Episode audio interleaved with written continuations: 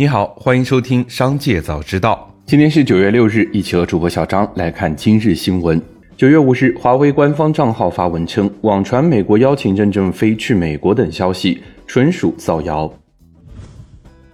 国家医保局九月五日印发关于做好基本医疗保险医用耗材支付管理有关工作的通知，加强医保准入管理，推动建立健全医用耗材医保准入制度，规范医保目录确定程序。建立健全动态调整机制，坚持保基本的功能定位，将临床必需、安全有效、价格合理的医用耗材按程序纳入医保支付范围。原则上，临床价值不高、价格或费用远超基金和患者承受能力的医用耗材，以及非治疗性康复器具等，不得纳入医保支付范围。“十四五”期间，应按准入法完成制定全省统一基本医疗保险医用耗材目录。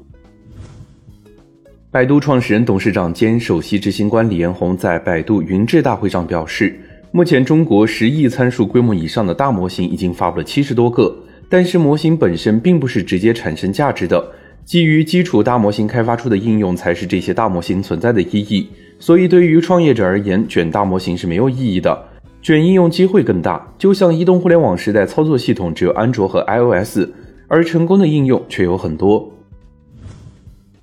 紧接着，让我们一起来关注企业动态。近日，快手电商针对新商入驻推出零元秒开店政策。按照政策，新商家九十天内取消保证金，四小时内快速审核入驻，最快一小时完成开店，进一步降低商家的入驻门槛和降低商家成本负担。而在试运行期间，商家的收入也可以转存为保证金，为后续的经营做准备。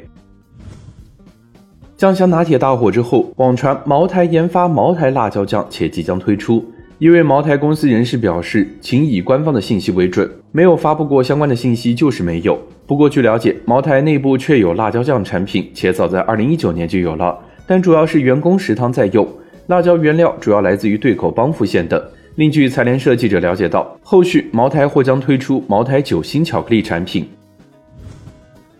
特斯拉及 X 公司实控人马斯克当地时间九月四日晚在 X 平台发文称。总的来说，未来 X 平台上的账户永久禁令将会很少见，这对该平台成为公共广场是必要的。他还声称，反诽谤联盟应当公开他们的明确要求。马斯克九月四日在一系列帖子中表示，主要由于反诽谤联盟给广告商带来的压力，X 公司在美国的广告销售额下降了百分之六十。据港交所文件，九月四日，趣智集团向港交所提交上市申请书，海通国际为独家保荐人。据文件披露，趣智集团为人工智能物联网营销解决方案提供商，专注于通过使用智能终端为快速消费品牌提供服务。截至二零二三年六月三十日止六个月，其人工智能物联网营销解决方案产生的收入达到了约人民币二点九二亿元，同比增长百分之一百五十四点三。南京途牛基金销售有限公司近日公布了关于计划停止基金产品销售业务的说明。因业务发展和调整的需要，途牛基金从二零二三年九月初起停止基金产品的销售业务。目前，该公司与景顺长城、华安、精英基金等十二家基金管理公司的存量基金份额转托管及汇添富基金直销产品途牛宝中的客户迁移对接正在持续进行中。紧接着，再让我们一起来关注产业消息。据日经中文网，房地产服务大企业重量联行的数据显示。二零二三年一至六月，全球房地产投资额同比下降百分之五十四，降至两千七百六十亿美元。这一数值低于受新冠疫情影响的二零二零年，更创出从雷曼危机影响中恢复的二零一二年以后的十一年以来的最低水平。在利率上升导致借贷成本上升的美国等地，投资减少。暑期结束后，因暑期涨价引发热议的酒店价格也有了不同程度的下降。九月四日，在旅游平台查询到，暑期单日平均房价经常超千元的北京核心商圈经济型酒店，其价格均已回落，部分酒店降价近五成。淡季的降温也让火热的酒店消费回归到理性区间，酒店需要利用此空隙来完善服务和创新，为十一黄金周做好准备。不过，九月价格回降被接下来的中秋、国庆连休假期截断，热门城市的部分经济型酒店价格也再次上涨。这也将给予酒店持续复苏的动力。